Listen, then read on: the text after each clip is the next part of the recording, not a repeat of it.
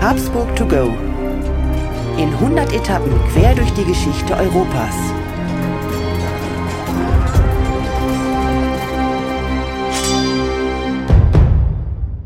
Hallo und herzlich willkommen bei Habsburg to go, der etwas andere geschichtliche Reisebericht. Wir reisen in 100 Etappen auf den Spuren der Habsburger. Wir, das sind Markus Knapp und mein Name ist Thomas Krug. Ja, schönen guten Abend, Thomas. Hallo.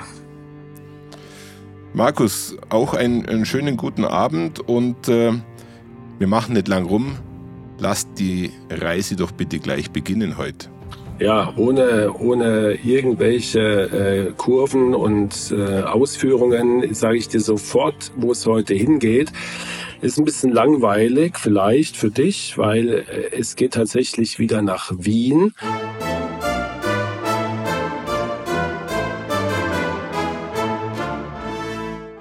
Und es geht tatsächlich wieder in die Ringstraße nach Wien, meine Lieblingsstraße in Wien. Wir hatten schon eine Folge davon.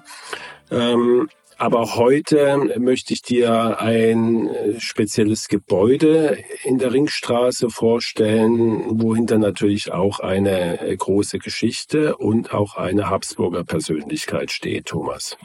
Markus, ähm, dem möchte ich gleich kurz widersprechen. Deine Reiseziele, auch wenn sie in nächster Nähe sind, finde ich genauso spannend, wie wenn du wie zuletzt nach Südamerika mit uns äh, geflogen oder per Schiff gefahren bist. Und deshalb freue ich mich auf die Folge. Übrigens war das äh, die Folge 27, falls es jemand interessiert. Dort hast du mit der Ringstraße schon einmal ein bisschen angefangen. Eine sehr spannende Folge übrigens. Also wer Lust hat, einfach mal reinhören. Ja, und heute äh, gehen wir zurück an den, ich sage jetzt mal, Anfang der Ringstraße, also jetzt mal geografisch gesehen.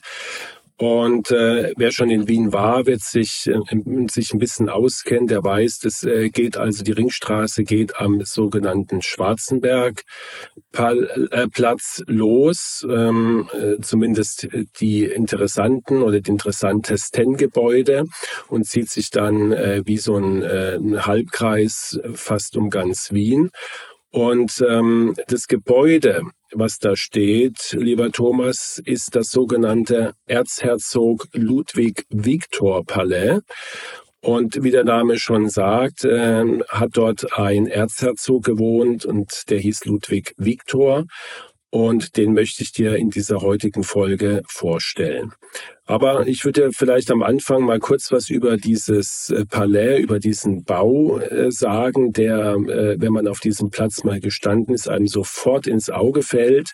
Er ist ähm, nach, äh, von einem äh, sehr berühmten, damals sehr berühmten Architekten, der hieß Heinrich Ferstel, muss man sich jetzt nicht merken, aber in der damaligen Zeit war der sehr berühmt, ist der ähm, konzipiert worden, und zwar im Stil der italienischen Renaissance des 16. Jahrhunderts, also ein, ein klassischer äh, Renaissance-Palast, äh, den man da nachgebaut hat. Die Ringstraße lebt ja von diesen Gebäuden aus verschiedenen Zeiten.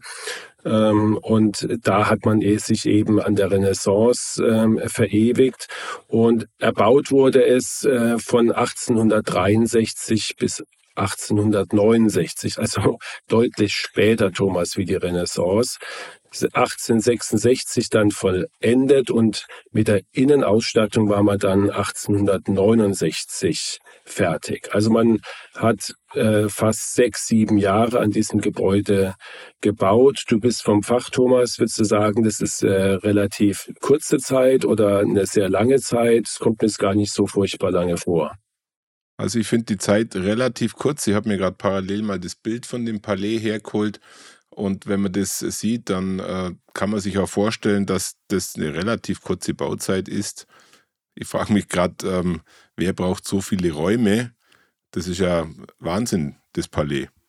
Naja, die Habsburger brauchten halt solche Räume und die Person, um die es geht, äh, gleich zweimal. Ich werde noch darauf zurückkommen.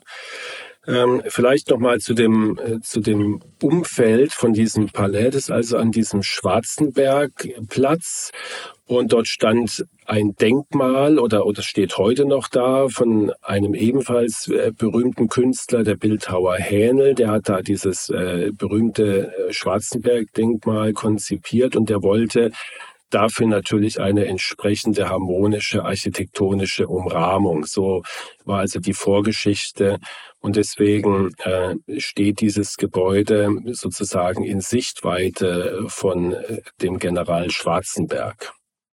Erzähl uns mal ein bisschen was zu dem Herrn Schwarzenberg. Wer, wer war denn das? Der muss ja schon richtig was geleistet haben, oder?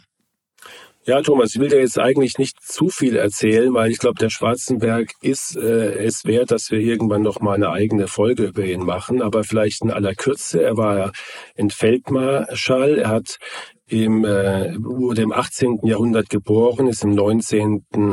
gestorben und dann kannst du schon vorstellen, in welcher Zeit er äh, gewirkt hat, nämlich in der napoleonischen Zeit und er war also äh, Feldmarschall der österreichischen Armee und später Generalissimus des Vereinigten Heeres von Österreich, Preußen und Russland. Und was fällt dir dabei ein? Äh, dieser, dieser Dreibund, diese drei Großmächte, alle gegen einen. Und ähm, dann gab es eine berühmte Schlacht, Thomas.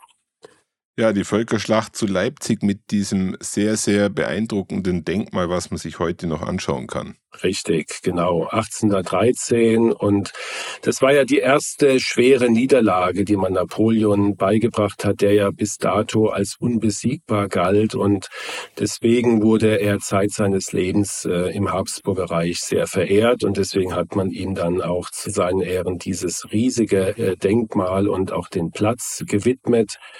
Und ähm, genau, aber heute wollen wir nicht zu viel äh, über Schwarzenberg sprechen, sondern um einen besonderen Habsburger Thomas, der etwas später gelebt hat im 19. Jahrhundert und es geht um Erzherzog Ludwig Viktor. Er war der jüngste Bruder von Kaiser Franz Josef. Und du musst dir den äh, Ludwig Viktor als einen Habsburger vorstellen. Wir hatten schon einige schräge Charaktere, aber ich würde mal äh, behaupten, dass er derjenige ist, der von allen, die wir bisher hatten, am meisten aus der Rolle fällt, total aus der Rolle fällt, sei es durch seinen Lebensstil, seine Art, sich zu kleiden, äh, sein später unfreiwilligen Wohnort und auch den Ort seiner letzten Ruhestätte. Er ist nämlich äh, nicht wie seine Brüder in der Kapuzinergruft als Erzherzog beerdigt worden, sondern ruht auf einem kleinen Friedhof, Friedhof in der Nähe von Salzburg, dazu später mehr. Hast du den Namen schon mal gehört, Thomas? Ähm, muss ehrlich sein, ich hatte ihn vorher noch nicht gehört, aber ich weiß, dass der Kollege einen sehr interessanten Spitznamen auch hat, oder? Genau, er hieß äh, vom, vom Volk, wurde er dann später als Luzi Wuzzi äh, bezeichnet. Ja, äh, die einen meinen, äh, das, weil er so humorvoll war, die anderen äh, äh, sagen, das wäre eher eine Herablassung gewesen, was mit diesem Namen, ich würde mal sagen, Luzi Wuzzi als Erzherzog genannt zu werden, finde ich eher äh, etwas beschämend und, und jetzt nicht im positiven Sinne auslegbar. Aber da gibt es, wie gesagt, verschiedene Interpretationen. In jedem Fall war er ein Außenseiter, die gibt's ja in jeder Familie, ähm, also ein Sonderling, exzentrisch oder ein Black Sheep of the Family, wie man vielleicht heute sagen würde. Und ähm, er war äh, der jüngste Bruder von Kaiser Franz Josef. Und seine Gebeine ich habe es eben schon gesagt, liegen jetzt in der Gemeinde Sietzenheim nahe der Stadt Salzburg in einem ganz schlichten Grab mit einem sehr unscheinbaren auch Gedenkstein. Äh, es sind zwei Buchstaben äh, dran, ineinander verschlungen. LV, verstorben am 18. Jänner 1919. Und ich würde sagen, Thomas, wir hören uns jetzt einfach mal von der Steffi seine Geschichte an und danach talken wir ein bisschen über diese wirklich besondere Persönlichkeit aus dem Hause Habsburg. Markus, sehr gerne. Geboren wurde Ludwig Viktor am 15. Mai 1842 in Wien als jüngster Sohn von Erzherzog Franz Karl und Ehefrau Sophie. Eigentlich sollte er ein Mädchen werden, da es bereits drei Söhne gab und zwischendurch ein Mädchen im Alter von vier Jahren verstarb. Als Nesthäkchen wurde ihm für lange Zeit eine gewisse Narrenfreiheit eingeräumt, da er sich gern in den Mittelpunkt drängte und beachtet werden wollte. Luzi-Wuzi, wie der Volksmund ihn nannte, war zwar schrullig, aber hochintelligent. Sehr früh schon zeigte sich seine Homosexualität, deshalb wurde ihm keine Hygienedame zugeführt, so wie es bei den anderen jungen Erzherzogen durchaus üblich war, um diese in die lebenswichtige Form der Fortpflanzung zu unterweisen. Zeit seines Lebens wurde seine sexuelle Orientierung negiert, so gut es eben ging. In seiner Jugend ging er leidenschaftlich gern ins Theater, in die Oper und das Ballett. Das Enfant terrible liebte rauschende Partys, gesellschaftliche Großereignisse, exaltierte Menschen und abwechslungsreiche Abendgestaltung. Er selbst trat auch in Frauenkleidern auf Theaterbühnen auf.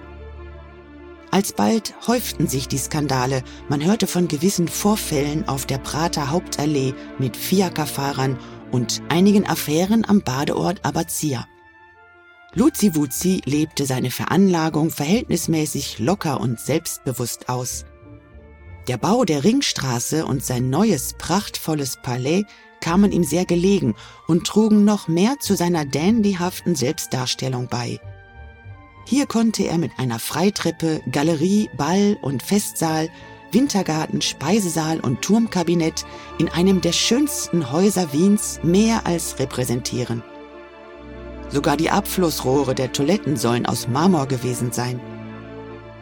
Kaiser Franz Josef, der lange mit den Eskapaden seines Bruders erstaunlich tolerant umging, verlor nach einem erneuten Vorfall in einer öffentlichen Badeanstalt bei dem Ludwig nach einem missglückten Annäherungsversuch öffentlich geohrfeigt wurde, die Geduld. Das Fass war übergelaufen und Ludwig musste bei Kaiser Franz Josef vorsprechen. Der Ausgang dieses Gesprächs war die Abschiebung Luzi-Wuzis nach Salzburg ins Schloss Klissheim. Der gewissermaßen exilierte Erzherzog, der in Wien aufgrund seiner spitzen Zunge so unbeliebt gewesen war, fand in Salzburg seine neue Heimat und seine Lebensaufgabe. Er war volksnah und sozial höchst engagiert. Die Salzburger haben ihn bis zum heutigen Tag nicht vergessen. Gleich neben dem Schloss Klessheim befand sich eine Landesheilanstalt für Geisteskranke, wo er später eingewiesen und entmündigt wurde. Er kränkelte längere Zeit und verstarb 1919 mit 76 Jahren an einer Lungenentzündung. Ja, Markus, das ist ein sehr interessanter Lebenslauf und ich freue mich jetzt schon auf unser, unser Gespräch zu dem Kollegen. Aber dort ist jetzt gerade ein Begriff gefallen, den ich in meinem Leben noch nie gehört habe. Und zwar eine Hygienedame. Jetzt bin ich mal echt gespannt, was eine Hygienedame war. Vielleicht gibt es sowas heute sogar noch. Erzähl mal bitte. Ich, ich kann mir nicht vorstellen, dass es heutzutage noch sowas gibt. Und ich finde diesen, ich, äh, mir ging es ganz genauso, Thomas. Und ähm, also äh, wie immer, glaube ich, ist dieses, ist diese Wortwahl, äh, wurde damit irgendwas ähm, bezeichnet. Also mit Hygiene hatte das, glaube ich, eher wenig zu tun, aber man wollte natürlich das äh, den Begriff so wählen, dass es nicht sofort äh, allen bewusst war, was die Aufgabe von diesen Damen war. Also so wie ich das verstanden habe, Thomas, äh, war es die Aufgabe einer Hygienedame, äh, junge Männer in die Geheimnisse beziehungsweise in die in die Praktiken der Liebe einzuweihen und ihnen sozusagen ein, ein Aufklärungsunterricht, der, glaube ich, sowohl die Theorie als auch die Praxis beinhaltet, beinhaltet hat, äh, nahezubringen. Und das war jetzt nicht irgendwie äh, so, dass man da ähm, äh, also äh, Mädchen oder Frauen von zweifelhaftem Beruf dafür engagiert hat, sondern das waren in der Regel ähm, relativ hochrangige, zum Teil auch adlige, äh, etwas reifere Frauen, würde ich jetzt mal sagen, ähm, die meistens verwitwet oder alleinstehend waren. Und ja, ich habe ähm, hab dann nicht noch äh, mehr Details gefunden, wie das, was ich dir hier sage, aber man kann davon ausgehen, dass also diesen jungen Erzherzogen den drei an der Zahl und dem Ludwig äh, Viktor eben nicht, ähm, relativ anschaulich beigebracht wurde, wie sie sich dann in der Hochzeitsnacht verhalten müssen und sollen. Ja? Also Markus. sehr kurios, oder? Markus, du hast das jetzt so süß erklärt, da muss ich einfach kurz noch was äh, dazu sagen. Ich stelle mir gerade, ich stelle mir das gerade bildhaft vor, wie aus Wien äh, bei einer, wie hast du gerade vorher gesagt, hochrangigen Familie so ein Brief eintrifft und äh, praktisch die Anfrage äh, des Hofes kommt, wir haben sie auserwählt, die Hygienedame für unseren Jüngsten zu werden. Kommen Sie bitte zum Vorstellungsgespräch am so und so vielten in die Wiener Hofburg. Ja, also das, ähm, danke dafür. Das ist wirklich mal eine nette Geschichte.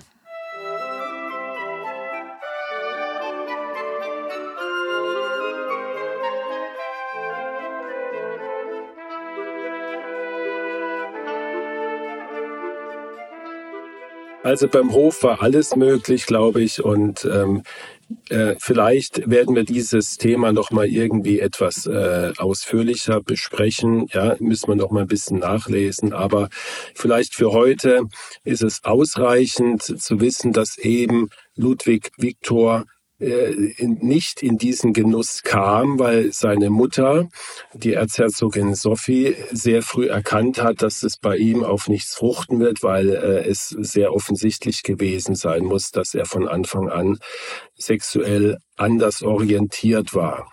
Er ich habe es äh, vorhin schon erwähnt, Steffi hat es erwähnt, er war der jüngste von vier Brüdern. Ähm, sicherlich kein einfaches Schicksal, weil äh, was macht man als Vierter von, von, von vier? Dass er äh, Kaiser wird, war so gut wie ausgeschlossen. Dann hätten alle vor ihm sterben müssen ohne Nachkommen. Also äh, hat er im Grunde genommen ähm, von Anfang an gewusst, dass er jetzt in der Monarchie nicht an die Spitze kommen wird. Ähm, er war als Kind verhätschelt. Ähm, er wurde als Mädchen erzogen. Ähm, das lag daran, dass die Sophie so gerne noch ein Mädchen auf die Welt gebracht hätte, nachdem ihm ihr ein Mädchen ja auch sehr früh gestorben war. Aber das Schicksal hat es anders gewollt. Es kam wieder ein Junge. Und wie das gar nicht so selten ist, wurde er halt dann als, äh, als Mädchen erzogen und man hat ihm da auch äh, als Nesthäkchen alle Freiheiten gegeben. Er war sehr äh, lebhaft, er war auch sehr ähm, unterhaltsam, hat ein bisschen den Clown gespielt. Ja. Man hat ihm da sehr viel Freiheiten gelassen. Gerade der Franz Josef, auch später, war ihm gegenüber sehr, sehr tolerant. Ähm, er war äh, sehr fürsorglich. Er hat sich um seinen jüngsten Bruder mehr gekümmert wie um die äh, beiden älteren Geschwister.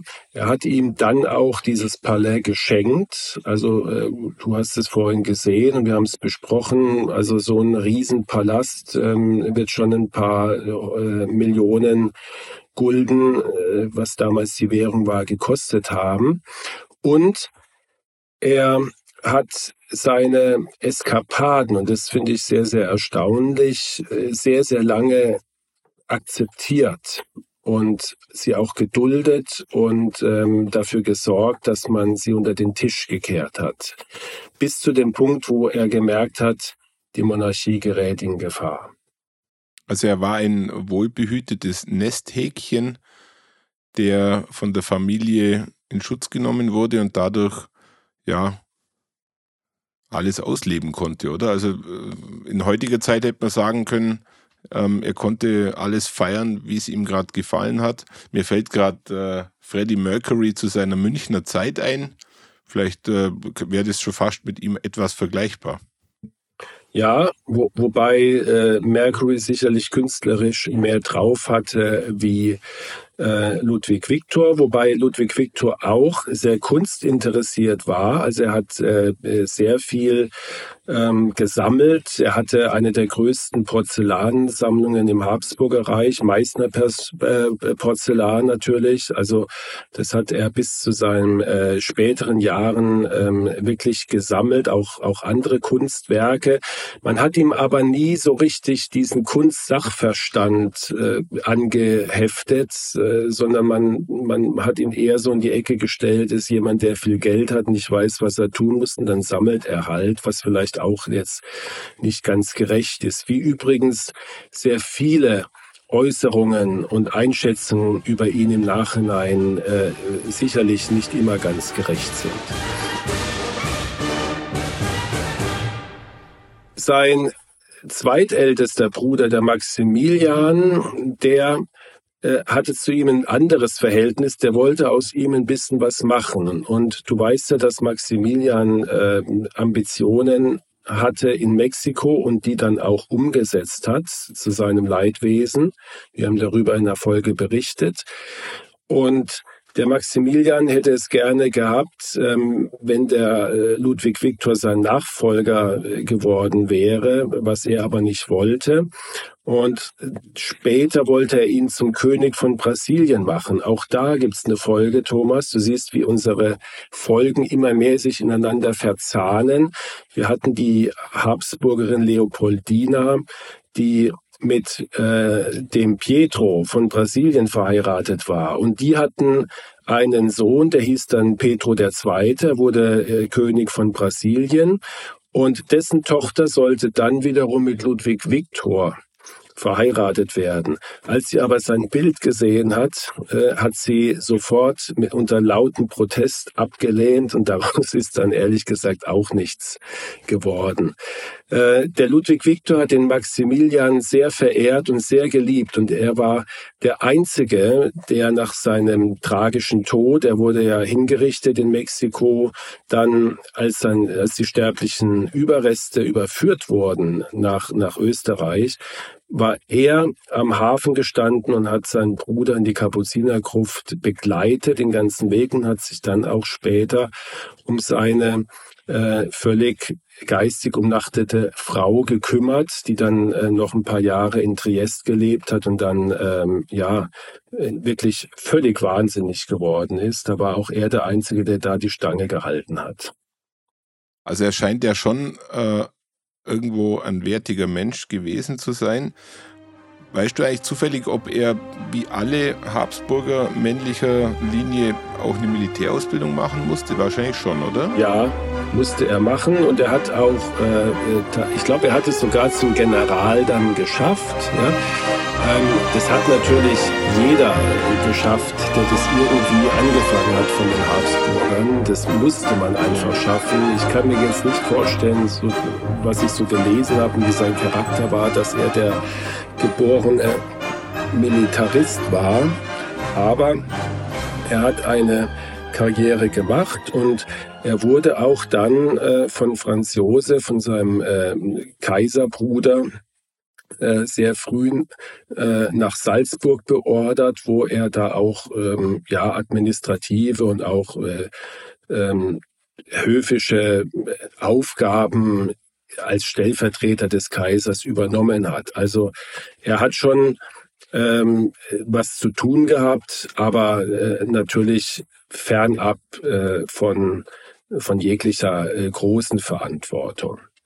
Dazu hatte er nicht den Charakter. Sein Charakter, Thomas, galt ja als widersprüchlich. Er war eigentlich ein Paradiesvogel. Also er war ein Lebemann, äh, ein Dandy, ja, der im positiven Sinne verrückt war. Aber, und das war eben die zweite Seite, er galt auch als gehässig, als spitzzüngig, unberechenbar, lästerhaft. Ja, das hat ihn dann auch von seiner Schwägerin, der äh, berühmten Kaiserin Sissi, irgendwann entfernt. Beziehungsweise sie hat sich von ihm entfernt. Anfangs hatten sie sehr große Sympathien füreinander, weil sie ja beide mit dem klassischen höfischen Leben in Wien nichts anfangen konnten. Äh, sie hat in ihm wie so einen Verbündeten im Geiste gesehen, aber später sich ganz klar distanziert und in einem von ihren zahlreichen Gedichten hat sie ihn sogar einen Affen genannt. Also da ähm, war dann später überhaupt kein Kontakt mehr. Ähm, er hatte wie ich ja eben schon gesagt habe, auch eine sehr fürsorgliche Seite. Ja? Also Stichwort äh, Maximilian und seine Frau, um die er sich dann gekümmert hat. Also er hat die nie im Stich gelassen.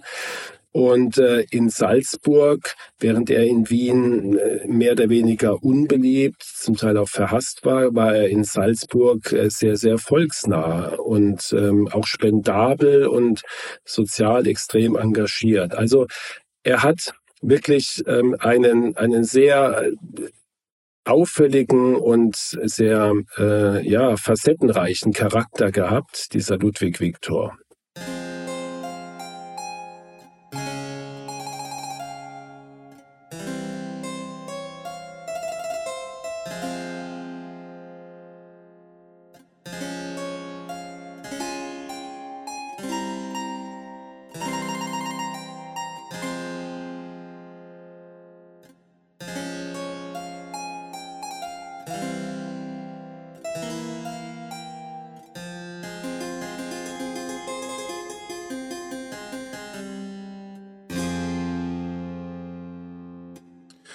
Markus, ich habe mir gerade mal so ein Gruppenbild von den vier Brüdern angeschaut und äh, der Ludwig Viktor ist ja äh, ein dürrer Knochen gewesen, also an dem ist ja nichts dran gewesen. Der hat ja ausgeschaut, wie, wie wenn er am Verhungern wäre, im Vergleich zu seinen drei Brüdern. Und er trägt auch in dem Foto, was ich hier gerade sehe, nicht diesen typischen äh, Bart, den die anderen alle hatten, sondern er war, wenn ich es richtig sehe, gut rasiert, hatte einen Mittelscheitel, der ziemlich, ziemlich geschleckt war. Also er, er war sogar bei so einem offiziellen Foto war zu erkennen, dass irgendwie passt er nicht zu seinem Bruder. Ja, da hast du vollkommen recht. Ja.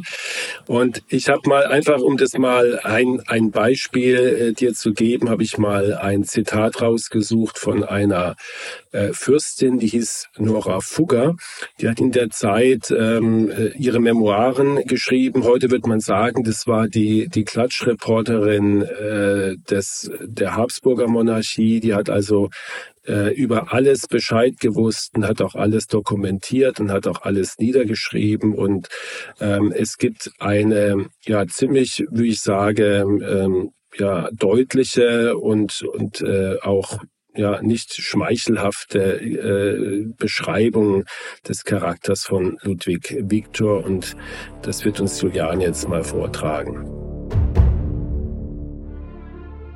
Fürstin Nora Fugger schrieb in ihren Memoiren, er war grundverschieden von seinen Brüdern, war weder militärisch noch kunstverständig, schwächlich, unmännlich, geziert und von garstigem Äußeren. Man fürchtete ihn wegen seiner Medisance. Er führte ein sehr weltliches Leben, war über alles, nicht immer richtig, unterrichtet, seine Zunge war scharf wie die einer Giftschlange.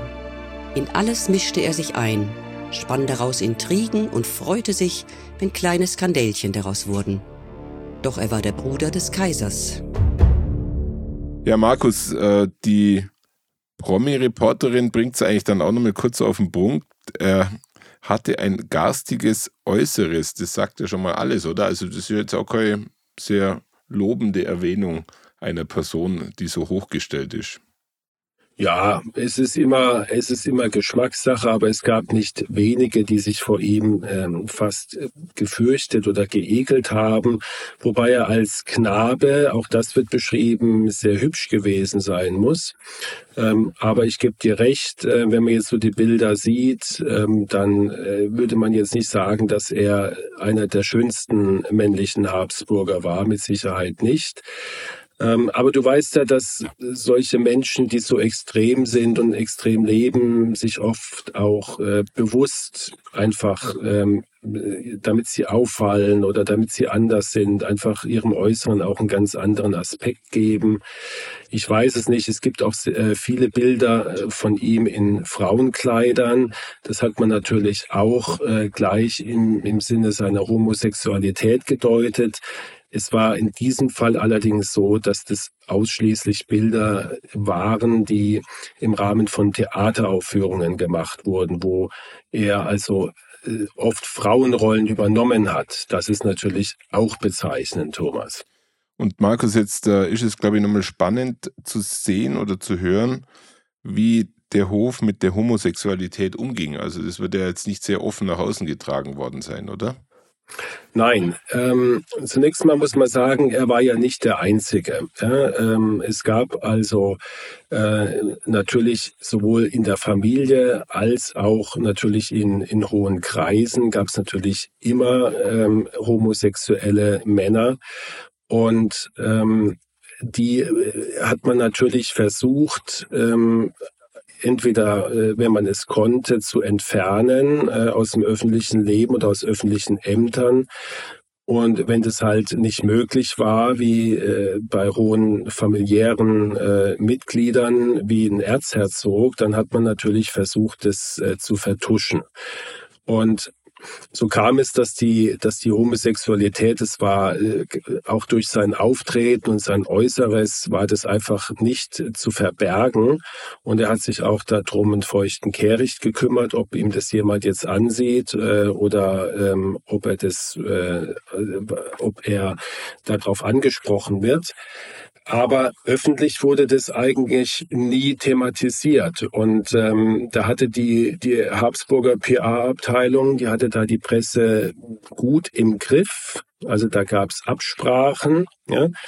Und äh, wir haben vorhin im Text gehört, dass es also immer wieder äh, zu Affären kam, zu ähm, in Anführungsstrichen Anzüglichkeiten, ja, mit Fiakerfahrern, mit mit Adjutanten, die er natürlich äh, entsprechend ausgesucht hat. Ja, das hat man toleriert, vor allen Dingen sein älterer Bruder Franz Josef hat es toleriert und dann gab es diesen plumpen Annäherungsversuch in einem Schwimmbad.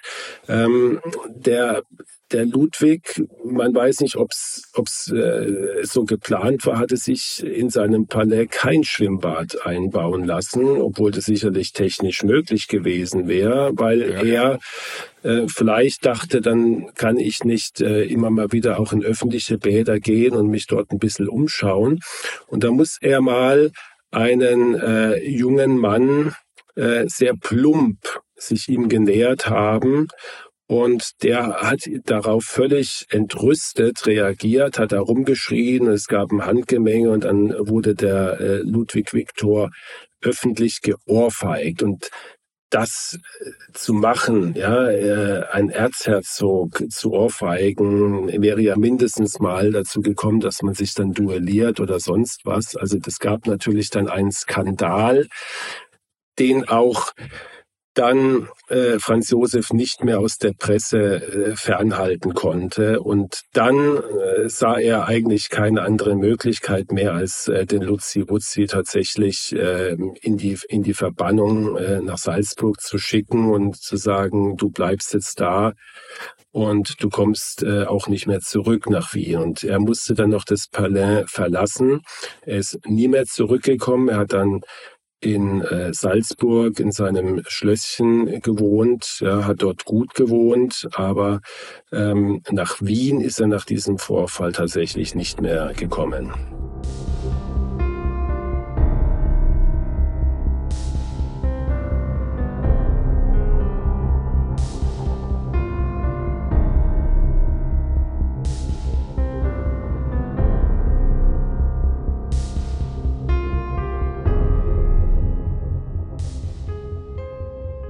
Markus, unter Verbannung stellt man sich ja was Grauseliges vor. Wir hatten es vorher mal von Napoleon, der musste auf, äh, zweimal auf eine Insel äh, auswandern, mehr oder weniger. Jetzt nach Salzburg verbannt zu werden, das ist ja, das hört sich jetzt erstmal auch erträglich an. Und wie du hast ja gerade berichtet, dass er auch ein kleines Schloss wieder bewohnen ja, durfte. Ja, ich glaube, das ging jetzt äh, auch weniger darum, ist, ihm ging es ja da nicht schlecht, aber ich glaube, ähm, für ihn war schon ähm, das Schlimme, dass er aus dieser Familie, dass er also äh, im Grunde genommen äh, dann offiziell als, als schwarzes Schaf der Familie ähm, nicht mehr ernst genommen wurde und auch nicht mehr äh, am Hofe gewünscht war. Ja, er war nicht mehr willkommen, wie man so schön sagt. Und das, mhm. glaube ich, hat ihm schon sehr wehgetan. Erstaunlicherweise, und das hat man ja schon, ähm, hatte man ja schon vorher gesehen, hatte sich ja in Salzburg sehr, sehr wohl gefühlt und er blühte dann da nochmal richtig auf und, und hat seinem Leben nochmal einen ganz anderen, vielleicht sozialen Sinn gegeben. Und ähm, ja, die letzten Jahre, die er dann dort verbringen musste, waren dann wiederum weniger schön. Er äh, wurde dann zunehmend dement, er äh, wurde dann auch, äh, bekam einen Vormund, also er wurde unter Prokura gestellt, er durfte nichts mehr äh, selber entscheiden. Und ist dann letztendlich äh, 1919 geistig völlig umnachtet als letzter der vier, vier Brüder gestorben und hat auch die, das Ende der Monarchie äh, bewusst nicht mehr erlebt. Wenn man sich im Internet einmal so ein bisschen die Bilder von ihm anschaut und gerade so auch die letzten Bilder von ihm, dann spiegelt das schon das wieder, was du gerade berichtet hast. Also er sieht da schon wie eine gebrochene Person aus, ja. Ja, ja. in jedem Fall.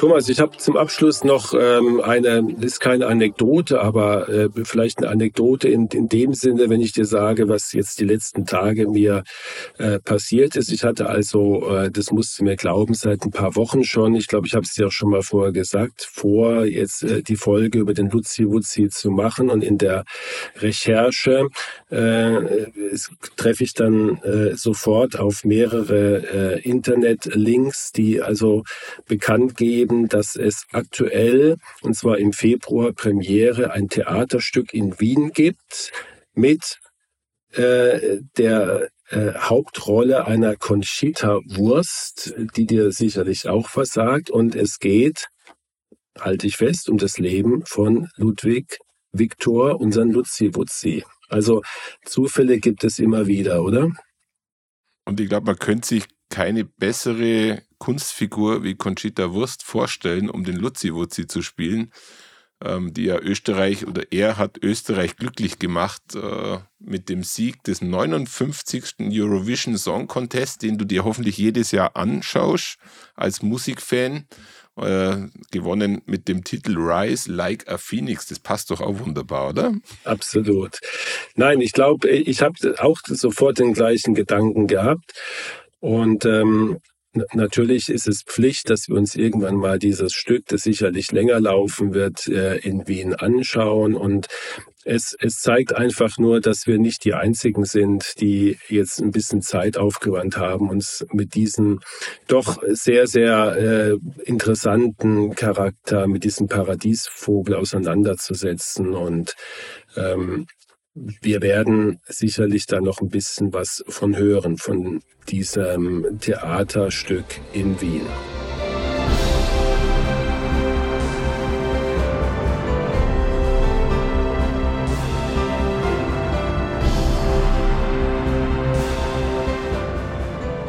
Ja, Markus, wir kommen zum Ende unserer Folge heute.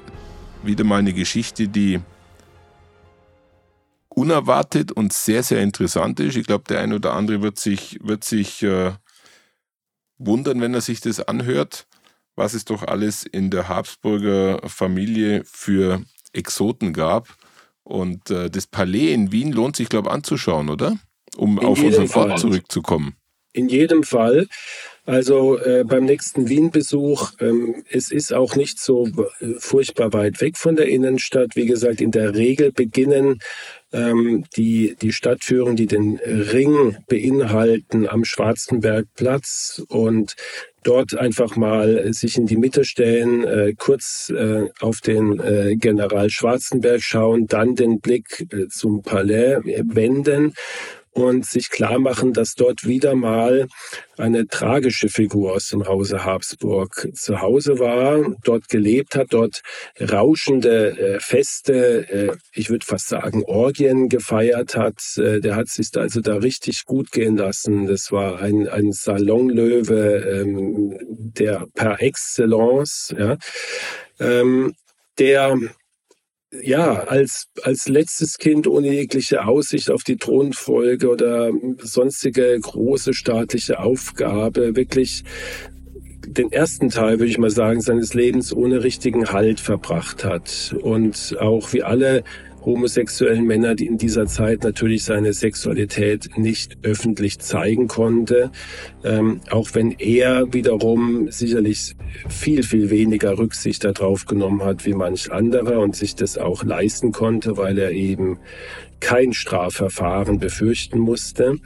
Aber dennoch ist er wahrscheinlich durch viele Erfahrungen zu einem eher spitzzüngigen Menschenverächter geworden und hat erst am Ende seines Lebens, dann nachdem er isoliert worden war vom Habsburger Hof, einen gewissen Sinn in seinem Leben gefunden in äh, Salzburg und ist dort dann, auch das ist typisch, äh, einsam. Der einzige, die einzige, die ihn noch besucht hat, war nebenbei die Tochter von Sissi und Franz Josef, die Marie Valerie, die wir auch schon mal in der Folge hatten. Die kam noch vorbei. Ansonsten ist er einsam und geistig umnachtet gestorben. Markus, das ist ein schönes Schlusswort und ich möchte äh, dich und unsere Zuhörerinnen und Zuhörer mit einem Bild äh, verabschieden. Stell dir mal vor, die drei Brüder wären bei einem Schiffsunglück ums Leben gekommen und Luzi Wutzi hätte die Thronfolge antreten müssen. Was wäre, wenn, wie wäre die Geschichte dann verlaufen? Mit diesem Bild im Kopf äh, würde ich dich und unsere Zuhörerinnen und Zuhörer ja ich muss darauf antworten, verlassen. Thomas. Er wäre Kaiser geworden, er wäre Kaiser geworden und es hätte keinen Ersten Weltkrieg gegeben und wir hätten heute noch einen Kaiser von Österreich. Wetten? Das ist mal ein klares Statement, Markus. äh, vielen Dank dafür. Bis zum nächsten Mal bei Habsburg to go, jo. Thomas. Vielen Dank. Tschüss. Danke dir. Tschüss. Ciao.